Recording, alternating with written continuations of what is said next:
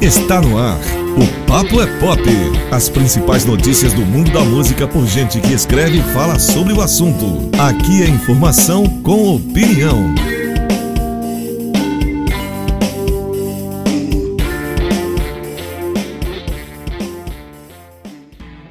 Aí, meus amigos, tudo bem com vocês? E aí, galera, estamos aqui mais uma vez de volta para falar sobre música, sobre cultura, sobre pop, sobre rock, sobre séries, sobre tudo que dá na telha aqui, que nós separamos coisas boas para vocês que estão aqui nos seguindo. Quem segue a gente tem coisa boa, então estamos aqui mais uma vez, edição número 76 do Papo é Pop, aqui na rádio Mundo do Rock. Amigos, vocês estão aqui?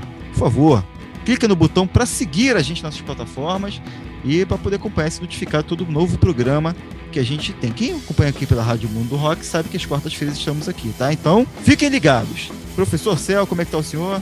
E aí, Bruno, beleza? Bragato, ouvintes, espectadores e assistentes, estamos nós aqui para mais um compromisso com a verdade da cultura pop.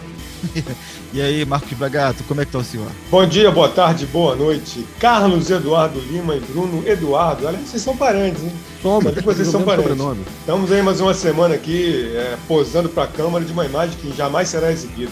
Eu ia falar de imagem exibida, para quem acompanha a gente aqui há um tempinho, né, ou quem está acompanhando agora, a gente quando parou de fazer lá na rádio pela questão da, da pandemia, viemos fazer só em, em, modos aqui remotos, né? Cada um em, seu, em sua residência. Tem vários, vários. Eu tô com vários arquivos lá gravados que ninguém nunca viu, né? Tem um de usando roupa de dormir, tem um bragato com pijama, tem vários. Não, não ninguém tem. tá vendo não isso, tem. ninguém tá vendo. É. Não Um tem dia- porque eu sou trouxa, mesmo sabendo que não vou aparecer, eu tomo banho todo, toda vez. Não, a verdade, meus amigos, é que o professor demorou das caras, ele não botava a carinha dele, não. Aí depois a gente convenceu que a imagem era importante, ele começou a, a botar a imagem dele nos vídeos. Ele tinha um contrato que não podia, né? É, eu tinha um contrato com, com de, de- de exclusividade, mas aí nós fiz- fizemos renegociações e estamos aqui. É isso aí, meus amigos. Então, meus amigos, começando aqui essa edição, antes de a gente entrar aqui na, na pauta, queria pedir para os senhores os destaques. O que vocês pensaram para nossa galera aqui que está, que está nos ouvindo? O meu destaque não tem nada a ver com a cultura pop, mas tem ao mesmo tempo. E é um Ih, destaque lá vem. histórico. Não, um destaque histórico. E político. Quero mandar um abraço aqui para a população de Santiago do Chile, que elegeu a primeira prefeita comunista da cidade, da história, Iraci Hassler, eleita ontem. Né? Inclusive o Chile que fez aí uma eleição com muitas mudanças na, na configuração lá do poder legislativo e executivo. Então, um salve aí para o Chile que elegeu aí a, a esquerda, centro-esquerda, enfim, a direita foi praticamente varrida do parlamento chileno. Então, esse é o meu destaque para os habitantes da América Latina aí, temos uma esperança. O meu destaque é que finalmente está definida a turma de 2021 do Rock and Roll Hall of Fame. Hum, Depois de uma galera aí que teve. que foi. Tava dando o Kizumba, né? Continua dando, né? Mas é, vão entrar, vão ser introduzidos ao Hall da Fama do Rock esse ano. Tina Turner, Carole King, The Go-Go's pela primeira vez, três artistas femininas de uma vez só, sinal dos tempos. Jay-Z, Foo Fighters e Todd Rundgren. Esses são os, os nomes que vão entrar por performance. E tem os prêmios especiais que inclui o guitarrista Randy Rhoads, foi o guitarrista do Ozzy por um breve período, depois acabou morrendo num acidente bizarro e virou mito, né? E ele está entrando também é, no, no Hall da Fama do Rock esse ano. Em relação aos outros nomes, fica para uma próxima, uma próxima ocasião. Lembrando que com a indução do Foo Fighters, o nosso querido David Grohl passa a ser bicampeão, né? Já que ele faz parte do, Hall da Fama do Rock como integrante do Nirvana também. é verdade, é verdade. E rolou muita discussão referente a isso pela, por ficar de fora o Iron Maiden, né, cara? Porque o Weller também não tem indicação ao Rock and Roll Hall of Fame. É um- uma coisa complicada às vezes, né? Nunca foi, nunca foi indicado ele? Nem o The Jam, nem ninguém? Não. Tem certeza? Aham. Eu não gosto muito dessa coisa de torcida, não. Se o Iron Maiden não vai entrar, entra ano que vem, entra daqui a pouco. Um dia entra. Se não entrar também, problema é de quem não abriu a porta para ele. Eu não entro nessa de ficar torcendo, não. Deixa as coisas irem acontecendo. Ô, ô, Bruno, vamos mandar aqui, já que o assunto é Rock and Roll Hall of Fame, você sabe pra quem que nós temos que mandar um abraço, né, Bruno? Pô, nosso amigo, Faça, faça as honras, por favor. o Nosso nosso, nome. nosso amigo Loquinho de Panamá, né? É o nosso setorista de, de, Rock Hall of Fame. Ele é o próprio Rock and Roll Hall of Fame, cara. O cara sabe todos os bastidores da notícia lá. Bragato perguntar para ele aí, ele sai com planilha de Excel aí com probabilidades e arquivos e, e apresentação 3D, tudo mais. Isso aí, um abraço pro nosso amigo Panamá, que a gente não, não encontra mais, porque a gente encontra o Panamá nos shows, né? Já que não tem mais shows, a gente não encontra mais o Panamá por aí, por aí. Encontra nossas devaneios rock and roll. Olha só, eu vou só. É, meu destaque não é, não é, nada assim muito importante, mas eu achei legal, cara, que o Rage Against the Machine se manifestou na última semana agora, via redes sociais, em defesa do povo palestino, né?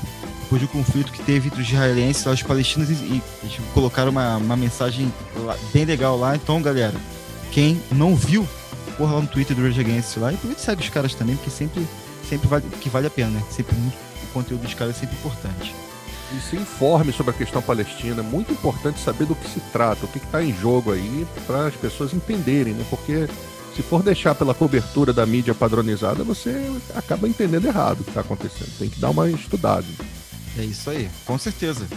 Então é isso aí, meus amigos. Iniciando esse programa aqui, edição número 76 do Paper Pop, vamos começar com o, um álbum que a gente, inclusive, até anunciou aqui que ia rolar mesmo, um single, que é o do Black Keys, né? Black Keys está celebrando aí o Country Blues lá de Mississippi, né?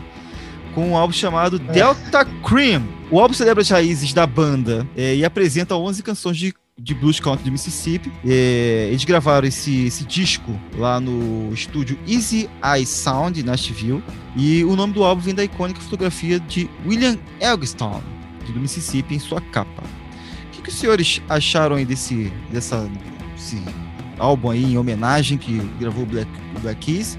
Queria começar com o Bragato, que já riu da minha colocação aqui. Bragato, explique aí e diga o que você achou desse álbum. Ah, me divirto porque você falando essas coisas, celebração, homenagem. Parece que os caras do Black Keys acordaram um belo dia e falaram: hum, quer saber? Vamos homenagear o blues lá do interior, não sei das quantas. Não é assim que as coisas acontecem, né? É, nem sempre o chamado disco tributo é uma celebração e uma homenagem, né? E eu rio do senhor, seu Bruno Eduardo, porque o senhor fica lendo esse site de texto ruim e fica reproduzindo esse texto ruim aqui ao vivo, sabe? Em vez de procurar uma fonte de informação minimamente mais sofisticada, nem, nem quero elitizar o conhecimento não, mas minimamente, né, professor? Uma coisa, né? Melhorzinho. Eu não um vou nem mencionar que tem a resenha já na célula pop, porque senão vão dizer que eu estou aqui puxando a brasa. Mas... Não, isso, isso, isso, isso também é fato, né? Absoluto. É, é fato absoluto. Mas é. Mas é, é, esse disco do Black Keys aqui, como a gente já falou, é um disco de cover, né? Em que eles mergulham fundo num subgênero do, do blues e, e, e, descobrem ali artistas que, mesmo dentro do, do blues, não são nomes tão famosos assim, e fazem um disco completamente, eu diria, despojado, né? Um disco meio até lo-fi, porque quando a gente pensa em, em blues, e existem muitos é, músicos de blues aí que se especializaram ao longo da carreira em descobrir músicas antigas e, e revitalizá-las com novos arranjos, com novos lançamentos, com novos instrumentos tornando a coisa até mais visível. O Eric Clapton então é mestre nisso, em pegar uma música lá que ninguém dá nada nela, ele, ele, impulsiona aquele riff, faz uma canção ultra pesada e até depois ganha fama com isso, são vários exemplos.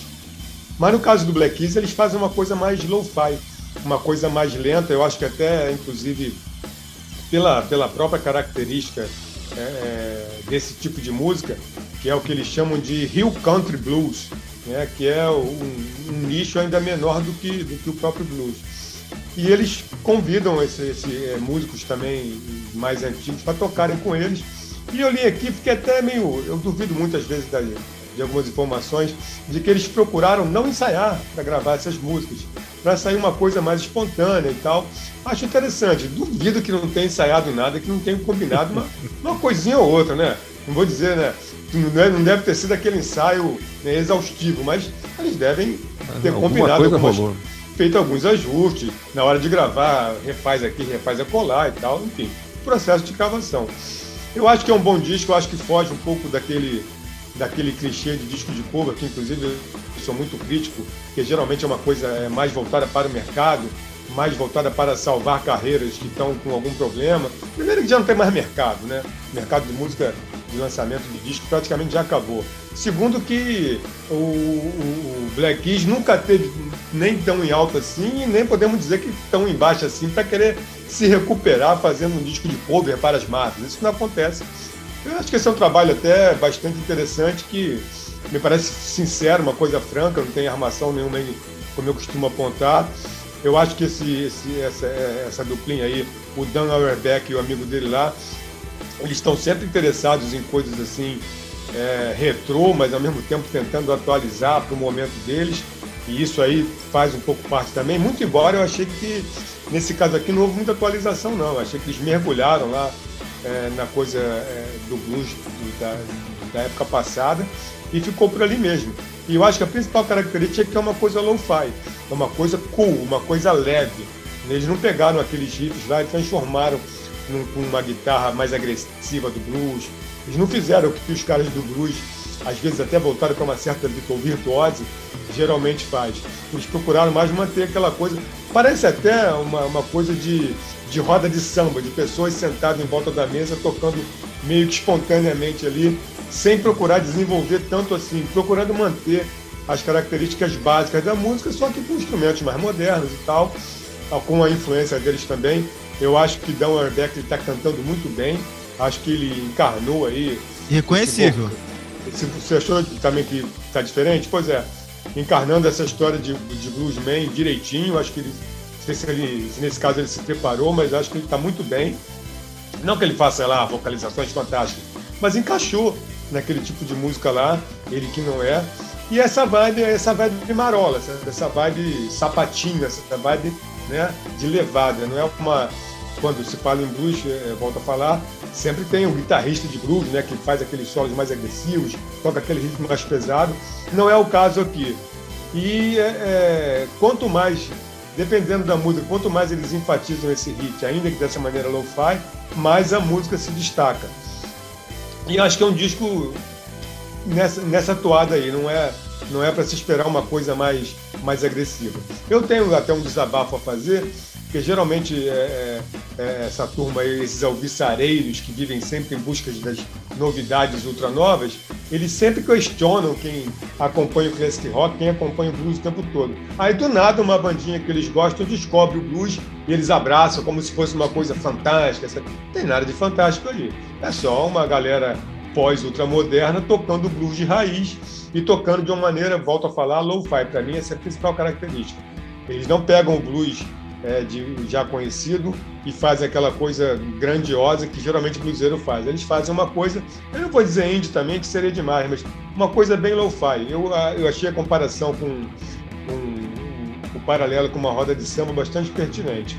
E se, quem achar que vai pegar esse disco e ouvir aquela, aquele sotaque bluseiro de Clapton, de Steve Ray Vaughan, de Joey Bonamassa e de outra dessa galera do blues, vamos dizer assim, mais tradicional, é, não vai conseguir. O que, o que, dependendo da música, eu fico até com pena.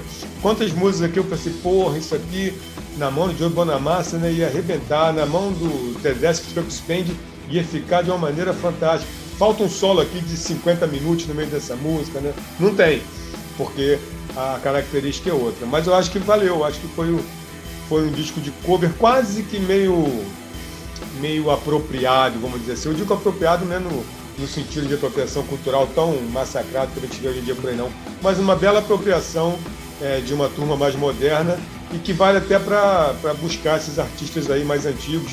Eu queria destacar um deles aqui, que é o Juno Groove, não sei se a pronúncia é mais ou menos essa, que pelo menos são, são 11 músicas, cinco são dele.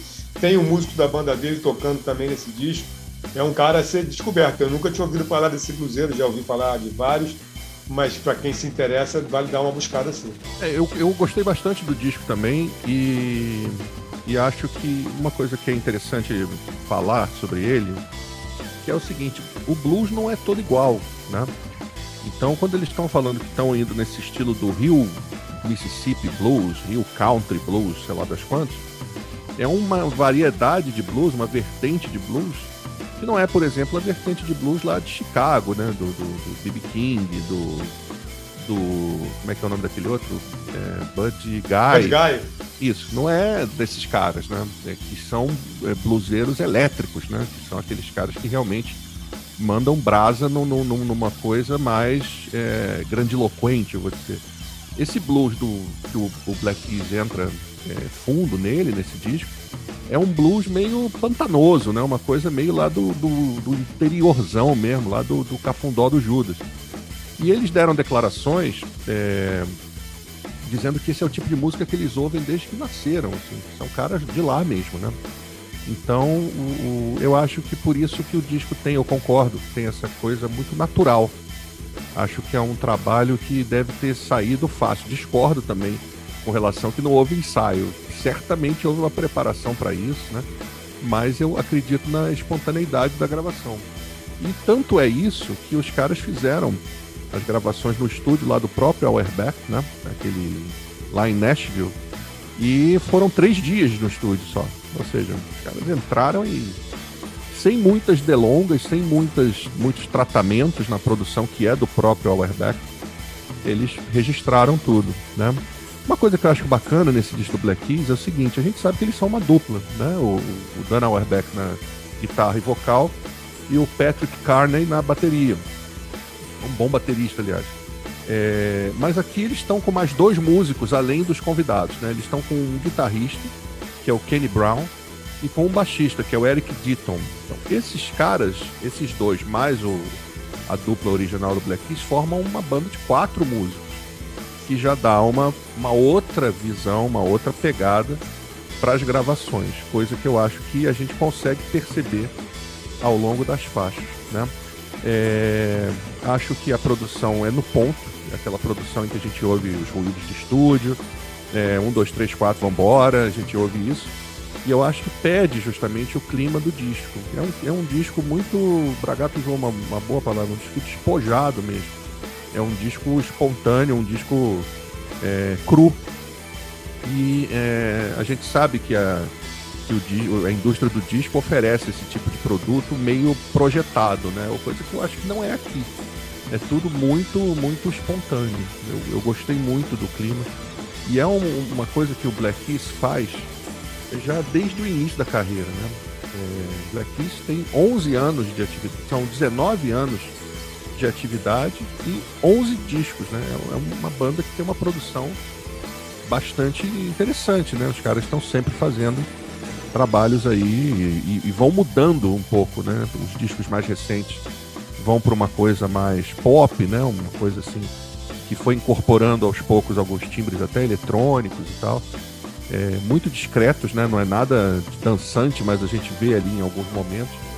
É, um pouco antes disso foi o momento que eles estouraram, né, com aquele disco É o Camino, é, que era já essa mistura de blues, mas com alguma coisa mais de alternativo.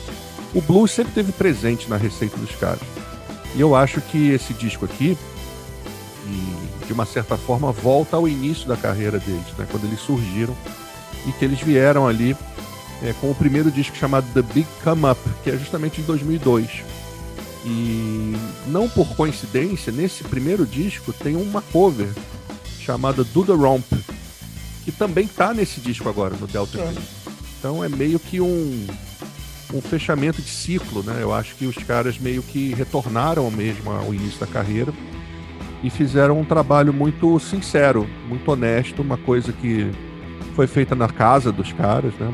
A foto da capa é muito emblemática, é uma foto de 74 que essa Delta Cream é o nome de uma sorveteria, né, de uma daquelas lanchonetes americanas de beira de estrada. E tem um carrão parado na, na, na porta, assim, visto de costas, né? Que é um Oldsmobile, né?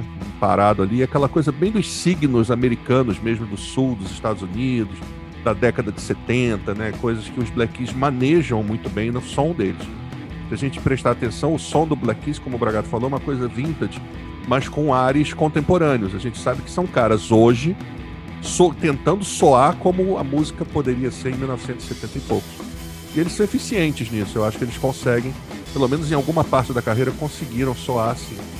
E eu acho que esse disco talvez seja um momento em que eles recuperam isso, eles abrem um pouco mão desses timbres mais, mais 2020, 2019, né, dos discos anteriores recentes, e mergulham numa coisa rural, é, o Bragato mencionou aí o Junior Kimbrough, que é um, um desses bluesmen lá do Cafundó do Judas. Tem um outro também que, que é inclusive colega de gravadora do, do Black Keys, que é o R.L. Burnside, que é um cara também que eles estão interpretando músicas desse disco. E ele, no início dos anos 2000, me lembro bem, naquela onda de John Spencer Blues Explosion, de do próprio White Stripes, meio que começando a tocar, esse R.L. Burnside foi um cara que foi meio que redescoberto nos Estados Unidos por, uma, por essa gravadora e teve alguns discos lançados. Ele gravou coisas nessa época. Então pode ser também uma boa forma de descobrir é, esse, essa sonoridade, que é uma sonoridade crua. É, a impressão que eu tenho é que tem uma gambiarra rolando em algum lugar, né? Aquele troço plugado num, num num motor de máquina de, de costura, uma coisa improvisada assim, um amplificador feito no fundo do quintal e sai o som, né? Não tem a grande eloquência mesmo dos blues que a gente meio que está mais acostumado lá de Chicago, os blues elétricos. Achei o disco muito bom, gostei. É, é, é uma boa desopilação do que se ouve hoje em dia, porque é um disco realmente bem, bem fiel ao clima que ele se propõe. Né? Achei bastante bacana eu achei esse disco é, surpreendente. Vou confessar pra vocês. Me lembrou muito, quando eu comecei a ouvir esse álbum, a mesma sensação que eu tive quando num, numa edição dessas do Rock in Rio eu vi o Ben Harper tocando com o Charlie Muscle White no palco Tem a ver. Tem a ver. Porque é um artista que eu considerava de um, de um plano que, que vestiu uma roupa do blues de uma forma tão eficaz que foi uma bela apresentação. E esse álbum ele me causou essa mesma sensação. Quando o Bragato fala do, da questão do som lo-fi, eu, eu acho que a produção ajudou muito nisso. É difícil você, você às vezes causa a impressão que disco foi gravado há um tempo atrás, não hoje, com essa versão mais pasteurizada, mais artificial. Até na sonoridade mesmo eles buscaram isso. E eu acho que isso foi importante pro álbum é, soar bem para nossos ouvidos. O, eu, eu tô nessa assim, eu também não sou um grande fã de, de álbum de releituras, não. Mas eu, eu tenho. Eu, eu, eu dou um voto mais positivo de confiança, com, com é, confiando no, na, na, humanidade, nas coisas boas, no positivismo.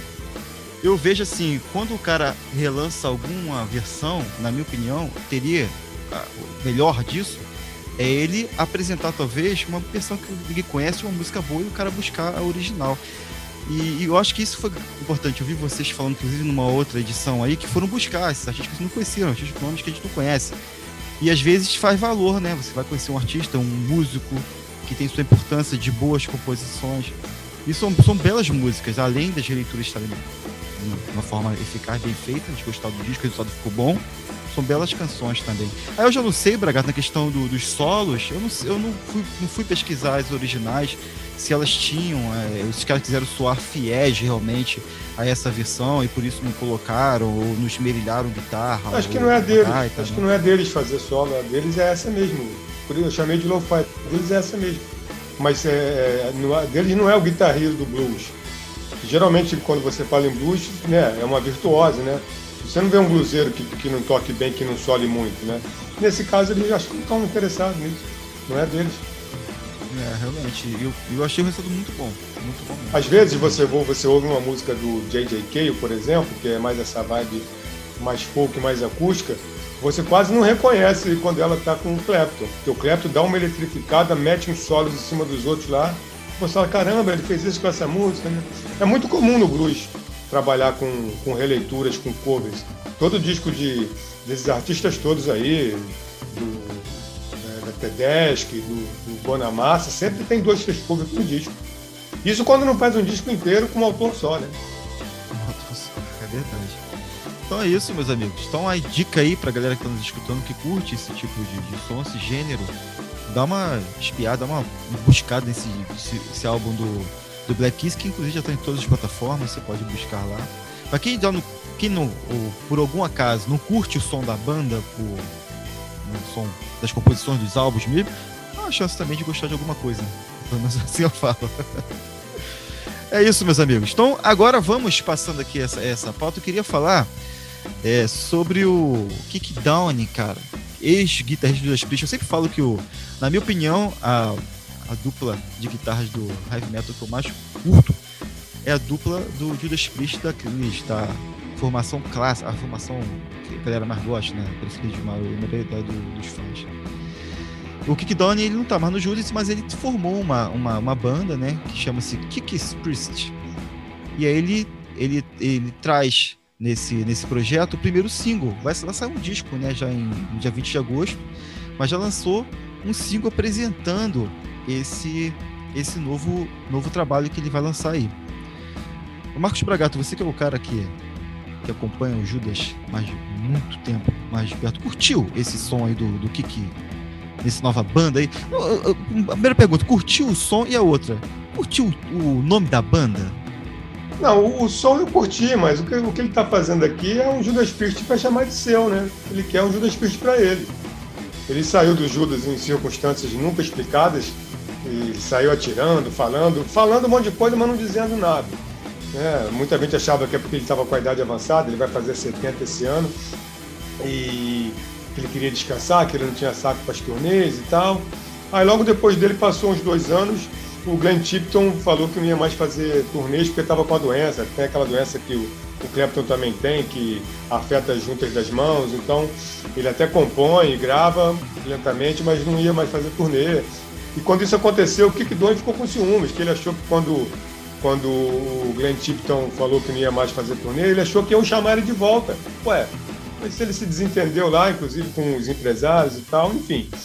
Então, é, ele é um bate-boca aí que é, a gente acaba não sabendo quais são os verdadeiros motivos. O fato é que ele agora montou uma banda para que é o Judas Priest dele. Inclusive, é, trouxe de volta o Tim Rippen Owens. Que eu digo de volta? Porque o Tim Rippen Owens foi quem substituiu o Rob Halford quando o Rob Halford saiu em carreira solo, saiu com fight, é, foi fazer outro tipo de som. Ele entrou pro Judas, ele era de uma banda cover do Judas e gravou dois ou três discos com o Judas Priest. E depois, depois que o Rob Halford voltou, ele saiu por aí fazendo a carreira solo dele, tocando um som parecido com o do Judas. Então, esse novo single aí, o nome, o nome já é ruim, mas eu acho que ele queria ter Judas Priest no nome da banda dele. Então, não sei se pela pronúncia deu para entender, é o Priest do Kick Doing, né? É o Kiki Priest. Enfim. E essa música deles aí, Hellfire Thunderbolt, até pela Thunderbolt, até pela escolha das palavras, é a cara das palavras escolhidas numa música de Judas Priest. Enfim, ele fez, resolveu fazer um Judas para ele, e a música é boa, a música é boa, mas é nada mais, nada menos do que o Judas tem feito nos últimos tempos. Eu queria lembrar, inclusive, que o Judas Priest, os dois últimos álbuns são muito bons. O Judas Priest está gravando um disco novo. E o Kiki Don resolveu fazer um Judas para ele. Essa música é legal, sim, é boa, sim. Não traz nada de novo, não, não, não também não é nada auspicioso. Eu não achei que fosse trazer mesmo, até porque é, contando com esses músicos aqui são músicos também da cena, não tem nada, não tem nada demais aqui. Não era para esperar nada diferente. É mais uma coisa que num disco dele aí com 10, 12 músicas, quando aparecer uma música mais legal que outra, e se o disco tiver uma regularidade, se o disco tiver, tiver um estofo, uma sequência boa de música, vai ser um disco vai ser bem avaliado, mas não é nada. É só para satisfazer os quereres do, do que doem mesmo. Enfim, paciência.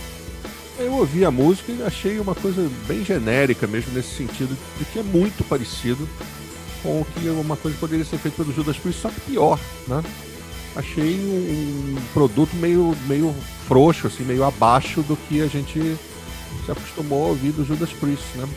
Eu acho o seguinte, acho que é, eu, se o cara tivesse voltado depois de tanto tempo para fazer uma sonoridade diferente e aí mostrar que ele realmente tem algum tipo de repertório ou coisa parecida, acho que isso seria válido. Mas o cara voltar com a marca da banda para reivindicar a autoria de uma sonoridade, é isso que ele está querendo fazer, né? Ele está querendo mostrar, ao fazer uma banda muito parecida, copiando o conceito que já existe, está querendo mostrar que aquilo se sustenta porque ele está ali, ou seja, ele é a razão dessa banda existir. Acho uma coisa muito recalcada, entendeu? Uma parada muito. Depois de tanto tempo, né? Não é ontem que isso aconteceu, o cara já tá 10 anos, mais de 10 anos aí Quase fora. 10, é. Então acho que é uma acho desnecessário. É uma coisa genérica, uma música absolutamente genérica. Não é ruim, não é boa. É um... Muito pelo contrário. É, é um hambúrguer, né? Assim. De fast food. Eu acho, Céu, eu acho que na cabeça dele, ele acha que ele é o verdadeiro Judas. Isso, e que essa música que ele fez, que a gente está chamando de genérica, eu concordo com você, eu acho que ele acha que essa música é muito melhor do que tudo é, que o Judas fez sem ele. É isso aí, ele quer voltar mostrando que é ele o dono dessa sonoridade. A sonoridade existe porque ele está presente, entendeu? Agora, o curioso é que o guitarrista que entrou no lugar dele, que é o Rich Faulkner, é o clone dele, né? isso é que é o curioso. Tá todo mundo se copiando aí, mas enfim, achei ok, passável, esquecível e segue o jogo. Na minha opinião, até o nome da banda é, sou com o nome de uma banda cover, né, cara? Não vê o cover? Sou, sou com cover, cover total. Inclusive o, o Tim Owens lá também. Eu quando ouvi eu achei isso. Uma cópia muito abaixo da, do que a gente espera sempre num álbum do Judas Priest, inclusive. Ele Mas canta a... bem, né? veja bem, ele passou a vida inteira como cover do Judas. Então o que, que ele é? Um cover do Judas. É exatamente isso aí. ele não é o Judas, ele é o cover do Judas. Bem, é bem, canta bem, afinado, direitinho e tal, mas é o cover do Judas. Não, com certeza. E é isso aí, a, a galera que tá aí nos ouvindo aí, o, o Tim gravou dois discos com o Judas Priest. Né? Um é o Jugulator, acho que 97, que foi o, o primeiro que, logo que saiu o Rob Halford. Logo que saiu, não, Rob Halford logo no início dos anos 90, mas o primeiro disco com ele foi o, o Jugulator. Jugulator, que é uma tentativa de ser né, o disco anterior do Judas de 91. Como é que é o nome? O Painkiller, de 90, né? É. Jugulator é um personagem que imita o Painkiller, que é outro personagem. Exatamente, é exatamente, até o personagemzinho da, da capa, é. né? É. Isso.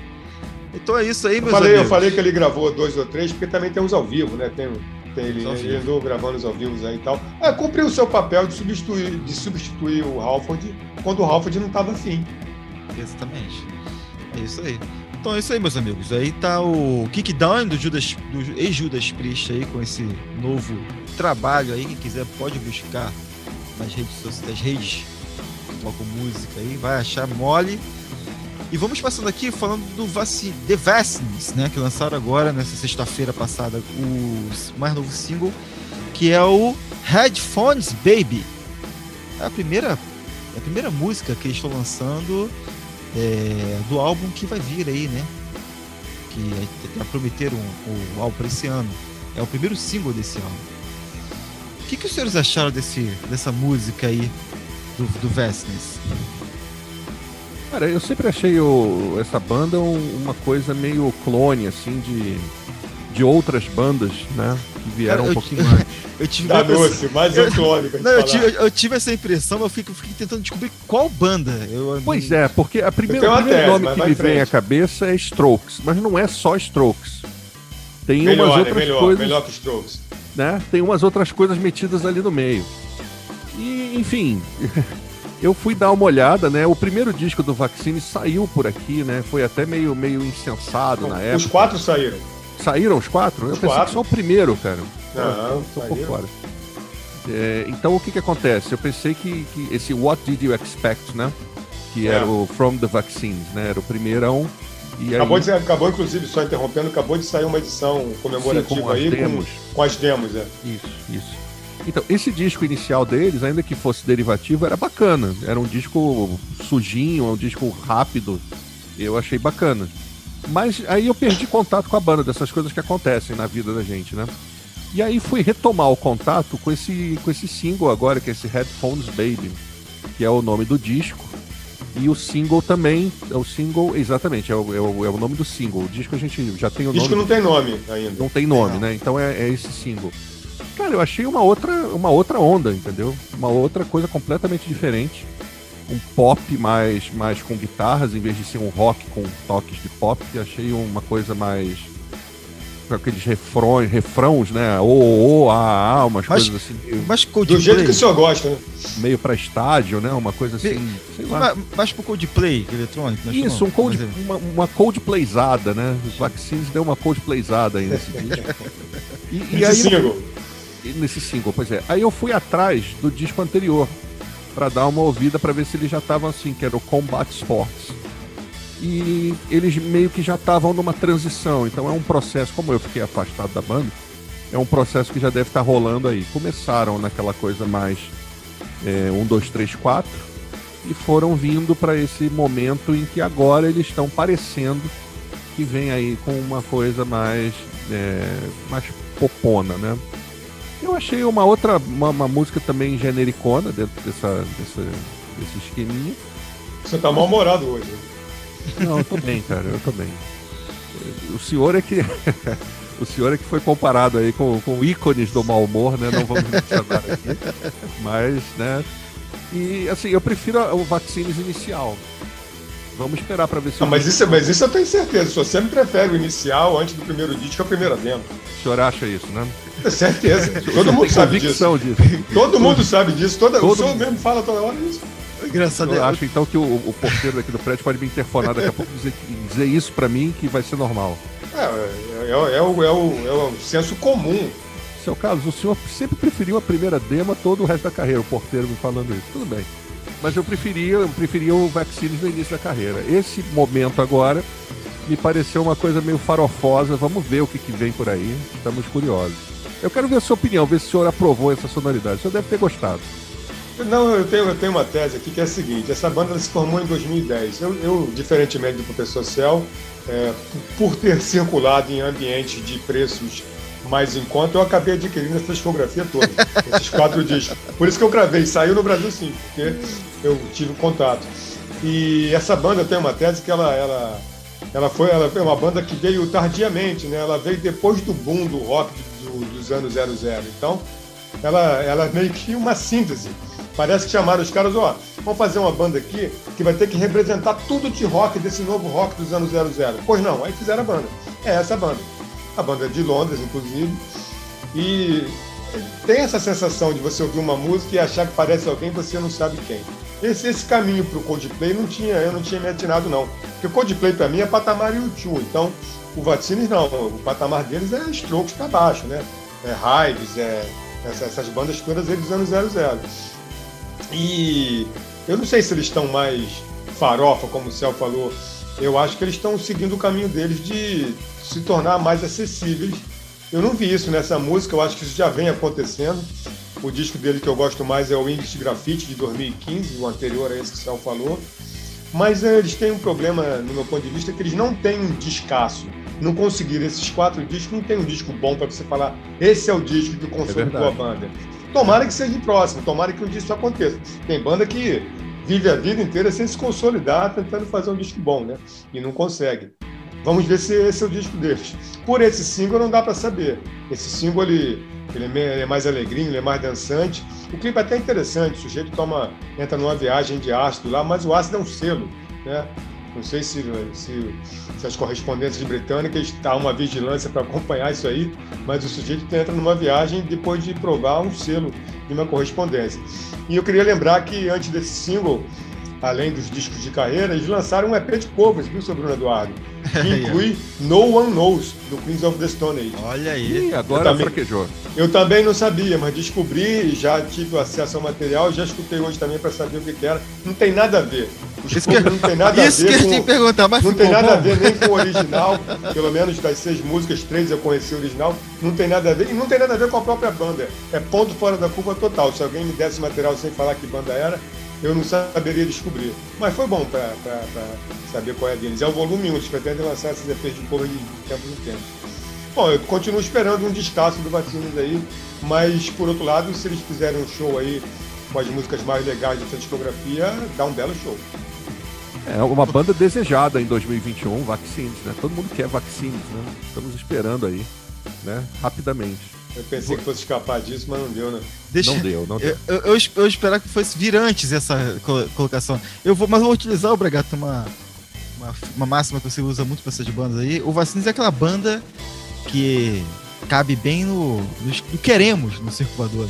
É a é, banda, banda não, queremos, queremos. Não, é, assim, é, assim. é, porque ele tá aí todo defensor do Vaccines. É sim, um carinho, né, uma boa vontade com o Vaccines, não, não, não é comum. Não. Eu não trabalho com carinho e boa vontade, não, senhor. Me pergunto se tem camisa, Bruno.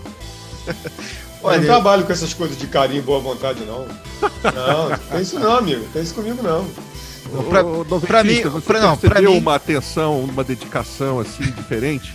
Pra mim, o Va- O tu falou que se o Vacina tem camisa, pra mim o Vacina joga aquela. Antigo Maracanã, o pré-eliminar. O né? pré-eliminar, ele joga jogo Não, é uma banda, é uma banda que tem 10 anos e quatro álbuns lançados, né? Então, Pô, mas isso. Não é uma banda nova. também tem, pô. não é, É. Não, não é uma banda nova, né?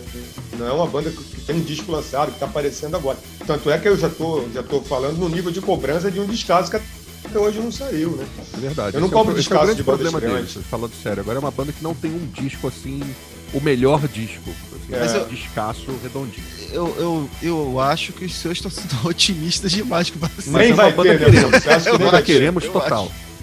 Eu acho que esse desses estão esperando muito do Vacina. Mas vamos lá, meus amigos. Vamos falar agora do, do Paul Weller, hein, Céu? Fat Vamos, né? Pop, é isso? Explica o novo, esse novo álbum do Paul Weller pra galera aqui. Um disco com o título desse, o professor logo gostou, né? É Tem- claro, é só eu no título, né? Já tem texto no celular pop desse aí, Céu? Já escreveu ou não já, Já escreveu? tem. Então já vamos tem. lá. Esse disco vazou na, na véspera de, do, do lançamento. Como diz Marcos Bragato, eu tive acesso ao material e fiz aqui toda uma audição muito cuidadosa. Paul Weller, que é um favorito aqui da casa, Céu. E um cara, eu admito logo. E se fosse um disco ruim, falaria, mas o Fat Pop é muito bom. E Sei. é uma coisa que vem na esteira do trabalho anterior dele, né? É um cara que está produtivo na pandemia. É o segundo disco que o Paul Weller lança na pandemia. Eu achei até que não era disco de, de inédita, sabia? Achei que fosse, sei lá, uma coletânea É, da eu Bíblia. achei também. Podia ser, podia ser uma coisa de cover também, né? Já que É, eu com- não, com esse de- título achei que era uma coletânea. Eu sabe? Pois é, e tem um volume 1 ainda por cima, né, pra, pra ajudar. Entre parênteses, produção. é. O, o negócio é o seguinte, ele fez esse disco On, On Sunset no ano passado, em julho do ano passado, lançou. E é um disco que tem uma, uma abordagem muito com psicodelia e com algumas coisas eletrônicas. O Weller gosta de fazer isso de vez em quando. E faz isso com elegância. Ele não é um cara que também é super fluente nesse idioma, mas quando ele faz essas mudanças, ele faz com, com elegância. Mas aí o que aconteceu? Ele lançou esse disco achando que a pandemia estaria mais ou menos encaminhada no fim do ano passado, o negócio não se resolveu. E ele continuou compondo. Continuou co- compondo, gravando, colaborando lá com os músicos de, de banda dele. E as músicas que ele começou a compor depois de encerrar o ciclo do, do On Sunset começaram a se encaixar numa outra pegada. Ele resolveu, não, agora eu não quero mais fazer essa coisa de música eletrônica, eu não estou mais nessa onda. Vou fazer uma coisa mais fácil, fazer uma coisa mais acessível. E esse termo Fat Pop já é uma brincadeira dele com, com o tipo de música que ele fez. Né? Realmente é uma música que não tem mais. é, acho que só uma ou duas músicas desses, dessas 12 tem alguma coisa mais eletrônica, né? uma coisa mais retrô, primeira, né? uma coisa mais retrô, até uma eletrônica retrô. Mas é o resto é aquela habilidade do Paul Weller de misturar rock com soul, que é um cara que faz isso com uma naturalidade muito grande. Tem uma sonoridade muito própria, né? uns timbres de guitarra muito bonitos, um- uma voz que segue inalterada através do tempo, né? um cara que tem um registro muito peculiar. E é o Paul Weller num modo segurança, né? Ele gravou essas músicas em casa com colaboração de, dos músicos que já colaboram com ele há muito tempo. Tem momentos ali belíssimos com orquestrações, com, com teclados meio fazendo ali a coisa das cordas. É, baladas, né? Tem, tem baladas que nunca são aquelas baladas lentas, né? São umas músicas com mais. é, que a gente gosta de chamar de down tempo, né? Uma música mais lenta, mas que não quer dizer necessariamente que seja uma balada. E ele se sai muito bem ao longo desse disco. É um disco muito simples e muito bonito. Lembra algumas coisas que o Paul Weller fez nos anos 90, quando ele estava começando a carreira solo. Lembrando que Paul Weller saiu do The Jam lá em 1982, eh, ligou o Style Council em 83, foi com o Style Council até 89. E em 91 ele lançou o primeiro disco solo que chamava Paul Weller, né? E aí ele veio lançando. Então esses primeiros discos dos anos 90 são muito nessa onda de eh, rock com, com influências soul, com alguma coisa blues. E esse disco recupera um pouco disso, ainda que eu acho que algumas músicas têm ali umas, uns toques psicodélicos aqui e ali que são um pouco herança do On Sunset.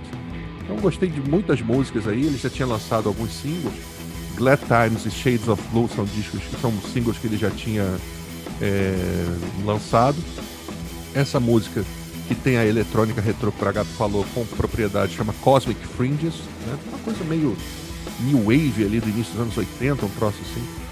Mas é um disco que tem muitas músicas bonitas. Tem Cobweb Connections, que é muito bonita. Tem Death Pleasure, que lembra alguma coisa do Wild Wood, que foi o disco que ele gravou em 93. Tem Moving Canvas, que também é outra coisa que tem mais uma proximidade com o soul. Então o Paul Weller é um cara que, que é difícil, eu até botei isso na resenha, eu não conheço um disco ruim do Paul Weller. Seja no Jam, seja no Style Concert, seja solo. É um cara que não tem um registro de disco ruim que eu saiba. De repente até tem. Mas ele é um cara que tem uma produtividade muito grande e uma média muito alta de acerto. Então, esse disco é mais um. Ele é um cara muito produtivo nos anos 2010 e 2000. Né? Um disco atrás do outro que ele vem lançando. Disco ao vivo, disco de cover é uma coisa sinistra, o homem não para. Então, só na pandemia, esse já é o segundo disco de Paul Weller. Recomendo, Fat Pop, volume 1, um disco de segurança do Paul Weller, pra você ouvir tranquilo ali e querer conhecer mais. Entrou na lista de melhores donos do céu já? Entrou, Bragato, na minha lista? Vocês não, não como é que eu vou te responder? Não, pô, pela, pela, pela fala do senhor, tem grandes chances, né? Pô, porque os senhores se apossaram na minha lista das minhas escolhas, eu pergunto para os senhores. Não, agora. o senhor está renunciando aos seus próprios clichês. Não, tá, fal tá, faltando, tá faltando a ousadia do senhor em votar. Ousadia é, e alegria. Mas olha, eu gostei mais do On viu? Gostei mais do disco anterior. O senhor é um homem eletrônico, nós sabemos disso. Eu achei, não, eu não acho o On eletrônico, como o senhor falou, não. Você falando agora, eu, eu tentei me lembrar aqui, não lembrava. Se alguém me perguntasse, ah, como é que é o On eu não vou dizer que é eletrônico posso, estar, posso não estar lembrando direito também, né? Mas eu gostei mais do disco anterior, achei que esse disco foi muito pro lado soul. É quase um disco de música americana tradicional, por assim dizer. É claro que tem instrumentações e arranjos, mas, mas menos convencionais, vamos assim dizer. Mas eu achei muito música americana, achei muito americanão esse disco, assim, sabe? E é um disco muito regular também, não no sentido, como é que eu vou dizer? Às vezes a gente fala aqui que o disco é irregular para criticar, né? E agora eu vou dizer que ele é regular para criticar. Aí ninguém Monótono, vai entender, ninguém vai entender mais nada. É, acho muito, muito igual, muito, muito linear, linear, sabe? Muito linear. É, eu ouvi mais de uma vez, às vezes eu pensava, ué, mas tá mais pro final ou tá mais pro início? Que música é essa? Eu ia lá ver que música era aquela, sabe? Eu me perdi assim de como o disco tava. É, hoje, inclusive, hoje à tarde, enquanto gente estava preparando aqui o programa, ele fez uma live, né, tocando cinco músicas desse disco. Na verdade, eu, eu, eu paguei para ver, não era live, eles gravaram lá no estúdio do, do sujeito lá do Oasis, como é que é o nome dele? Noel Gallagher. Lá no estúdio do Noel, gravaram cinco músicas lá com a banda. Eu estava foito para saber quem participou do disco, não reconheci ninguém, deixei pra lá. Mas eu vi essas cinco músicas gravadas ao vivo. Não foi, não foi ao vivo não, sabe? Eles gravaram ao vivo Deve estar disponível lá no YouTube dele até agora. Se ah, o pessoal, que tá ouvindo, o pessoal que está ouvindo quiser olhar. Mas é aquela coisa também de falta de informação, não aparecia o nome das músicas, eu comecei a procurar, me perdi, já fiquei de mau humor. Aí passei para o outro lado. e é surpreendente isso, nós nunca imaginaríamos que ficaria de mau humor. O cara faz uma transmissão ao vivo, mas não é ao vivo, é gravada. Se é gravada, bota o nome da música, né? Pra vir saber, pô, essa eu gosto, essa eu acho Pô, Mas ele é o Paul Weller, rapaz, ele pode fazer isso. Não, Você ele pode fazer virar para descobrir. Mas, mas se a gente tem que fazer uma análise, né? Então a gente faz a análise. Enfim, eu achei que é um disco muito, muito linear, assim. É, não é disco ruim, é, não é, mas é um disco que não, não, apresenta muita coisa diferente do anterior, embora eu goste mais do anterior. E é um disco meio. meio. monótono, meio pesado também, meio calmaria, sabe? Meio meio embarcação em alto mar, assim, na banguela, sabe? Eu acho que dá pra, dá ele fazer coisa melhor. Não sei se dá também não, eu não acompanho a carreira do Power tanto quanto o professor, mas eu espero sempre mais, né? Mas é um disco aí que ficaria com a nota 7 aí tranquilamente. Então tá bom, pô. Nota 7 do Bragato é. é nota 7 é, pô. É. senhor aí é uma bela nota. Passa de ano, fácil. É, eu não vou nessa vibe, ah, ele não faz um disco ruim, mas eu os dois discos que nós estamos falando, que eu ouvi bastante, são bons discos. É isso. O que não acrescenta muita coisa, mas são bons discos. Eu gostei do álbum também. Eu acho que, embora ele não tenha uma, um pico de energia, que vai dizer um pico, uma, uma subida de uma montanha russa, mas ele, ele é um bom disco. Eu gostei da sonoridade que ele escolheu. A música de abertura Cosmic Fringe. Embora eu não seja um cara que tão apreciador de eletrônica, mas quando faz bem feito, eu, eu aprecio, então gostei. Tem uma chamada True. Essa True, que é a segunda música, parece uma. uma pegada meio de Rolling Stone, já início, da, bem do início da, da, da carreira, faz bem bilionária. E a Testify, também vou te cantar Testify, que é, tem flautinhas, cara. Eu comecei a ouvir aquilo e falei, ah, será que é isso mesmo? Não é flautinha, não. Sabe o que, que é? É uma escaleta. Sabe é aquela escaleta? escaleta? Sei Aquele é. teclado que o cara sopra? Eu vi, na, na transmissão tinha um sujeito lá usando ele. O tecladista usa essa escaleta. É isso, cara. Então, então tem umas, umas inclusões que eu também não esperava que eu fosse ouvir no final do disco, pelo menos. Mas eu gostei do álbum também. Não sei, não vai, não tá na minha lista ainda, o, o Céu, mas. Tá, tudo bem. Temos que problema. lutar, temos que lutar por eles. Temos. Temos. Amigos, então, eu queria falar agora com vocês do Mastodon, cara. Mastodon aí. Se o Mastodon lança um, um single, e, pelo menos eu, eu a, ligo meu sinal de alerta aqui, que sempre um, é uma banda que eu tô esperando um álbum, né? Um álbum de dia inteiro, de full álbum. Já tem um tempo que eles não lançam um disco, um álbum de. um álbum cheio, né? 17, né? Então... Bear of the Sand, 17. Pô, teve aquela coletânea no ano passado, mas coletânea é coletânea, né? Foi de 3 em 3, tá na hora. É, né? tá, tá na hora. Tá na hora, tá já passou até. Então, é. então que, que esse Forget, que single Forget by, by Nero, não sei, não sei se vocês anunciaram que vem álbum aí. Não, não vi no anúncio ainda. Mas que seja, né? O início do... Essa música, ela tá, ela tá numa trilha sonora de um filme, né? Da DC. Inclusive um filme, uma, uma trilha sonora que que tem também o Rise Against, que nós falamos na semana passada, né? é uma anterior. série, é uma série da DC. É uma série? É uma série, é. Eu Dark achei que fosse um filme, pô. É, Dark Knights Death Metal. Não, é uma série. Sim. E vocês gostaram desse, desse single aí? Parece coisa antiga, parece coisa antiga do, parece. do Mastodon. Antiga modo de falar, né? Não tão antiga, mas parece que era o disco anterior.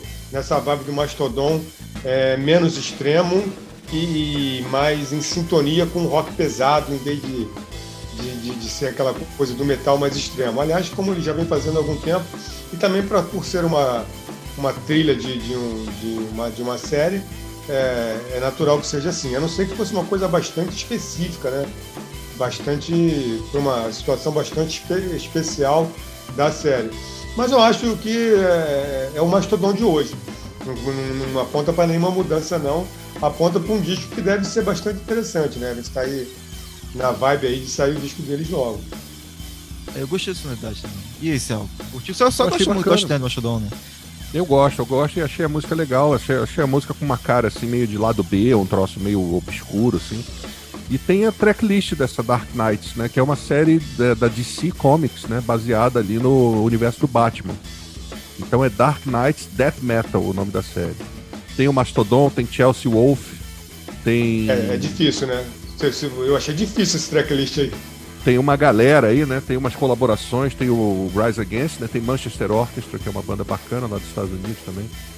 Tem, enfim. Chino uma... Moreno toca com não sei quem aí. Tem Chino Moreno com Health e Tyler Bates, né? Umas paradas aí. Tem Idols, né? Tem uma música do Idols é. lá pra cima. E, enfim, é dessas séries aí que lembram um pouco aquelas séries lá dos anos 90. Séries não, aquelas trilhas dos anos 90. Do Spawn, né? Do, do, do daqueles filmes que saíram nos anos 90, The Saints. Né? Judgment Day. The Judgment Day. Então, Judgment então, Night, são, né? Judgment Night. É, Judgment Night. É. Day, day and Night. É, né? não, Day, é, Day é do Exterminador. É, Judgment Day. E o. Enfim, essas, essas trilhas bacanas. O Chacal, que também era uma trilha bacana, de, daquele filme do Bruce Willis, que ele é um assassino de aluguel. Então, os filmes dos anos 90 tiveram, é, tiveram trilhas bacanas. Isso aí parece que vai por esse caminho aí também de colaborações e tal. Curioso para ouvir. Eu gostei da música. Mastodon é uma. É das minhas bandas preferidas nessa seara mais pesada aí, é o Mastodon. Eu acho que eles não iam nem lançar isso, viu? Mas como vai sair, vai sair por causa do, da série, aí saiu. Eu acho é. que eles iam segurar o, disco. Podia estar na coletânea de, do ano passado, né? Podia. Mas eu gostei Muita coisa, muita coisa nos Estados Unidos está começando a andar agora. Você não viu que lá foi liberado para não usar mais máscara, porque tem uma quantidade muito grande de vacinados. Então, muita coisa, eu imagino agora fila em estúdio, para agendar estúdio, sabe? É festival vendendo ingresso em cinco minutos. Deve estar tá tendo mundo, isso mesmo, cara. Porque todo mundo está tá tendo um boom, gente que não podia fazer as coisas que agora pode fazer, né?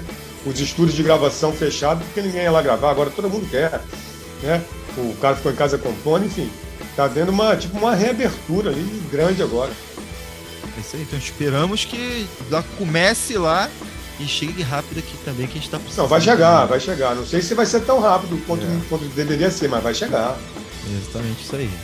Então é isso aí, meus amigos. Vocês que não escutaram o nosso programa anterior aí, eu estava tocando esse assunto aqui, a gente vai, vou repetir que o Céu já tomou sua primeira dose aí da vacina, né, Céu? E esperamos sermos os próximos, já já. É, Julho. Uma semana Acho que hoje meu é dose. Meu é julho. Julho eu tô lá. É julho. É, fila. assim, aqui no- nós estamos no Rio, eu estou em Niterói, os meus colegas estão no Rio, né? As duas prefeituras estão muito avançadas com relação a esse calendário, né? Boa vontade não falta do poder público municipal, tanto em Niterói quanto no Rio. Em outras cidades do Brasil, tem pessoas que moram, por exemplo, tem uma amiga que mora em Fortaleza e realmente lá o negócio está muito brabo. A pessoa não tem o calendário, ela tem que entrar no site da prefeitura todo dia para ver se sai uma lista lá em que as pessoas são contempladas e tal. Então a gente tem sorte de estar aqui no Rio e Niterói, que são prefeituras que estão agilizando o máximo que podem. Niterói vai vacinar comorbidades com 18 anos essa semana. É isso aí. Então é, é um avanço, é um avanço, estão fazendo o que podem. É isso. Então, sorte aí para as outras, outras cidades. Sorte para anda quem está nos rápido, né? ouvindo em outras cidades. É isso certeza. aí. Então é isso aí, meus amigos. Finalizamos aqui nossa edição da, dos, dos- dos lançamentos. Vamos falar das dicas agora para os nossos ouvintes. Aquele tudo que a galera espera para saber o que a gente pode indicar para você que está aí querendo ler, assistir ou ouvir alguma coisa interessante. E aí, meus amigos, o que vocês indicam para os nossos seguidores aqui? A minha indicação não é nem uma novidade, mas nunca é tarde para chegar atrasado, né? É a coletânea Brazilian Tsunami. Uma coletânea numa caixinha sensacional que eu acabo de adquirir, com três. É uma caixinha tripla, estou mostrando aqui, vocês não estão vendo, mas o pessoal aqui está vendo. Ele São está três, é verdade. são três CDs, 63 bandas de surf music de todo o Brasil, cada um com uma faixa, cada um com, a- com as suas características, lançado em conjunto pela Orleone Records e pela Rivan Brasil. É uma, uma bela amostra da surf music brasileira. Pensa bem, são 63 faixas de 63 bandas diferentes.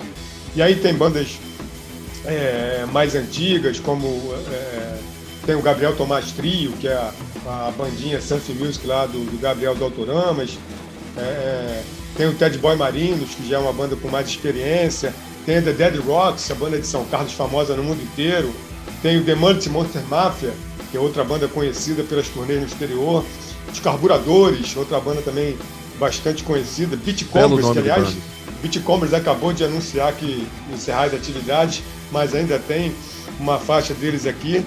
E tem coisa mais nova, como Riverba Trio, Luiz Polos Caipiras, Kingarulas, eh, Brian Oblivion e seus raios catódicos.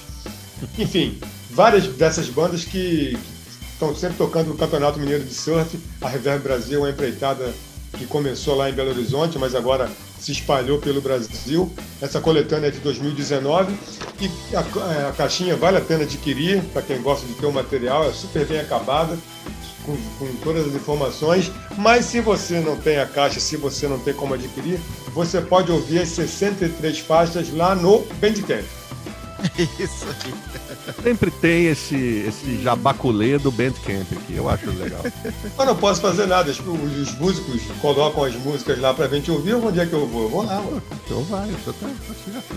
Nós não estamos. Nós estamos criticando o senhor. É, minha, minha. Ia falar minha crítica. Minha dica é filme. Filme que tá na Netflix. A Mulher na Janela. Estreou agora. Eu queria saber se é, é legal mesmo esse, esse filme. Não, não é legal. Não Já é legal? assisti. Então não fa- é legal. Então diga aí que o.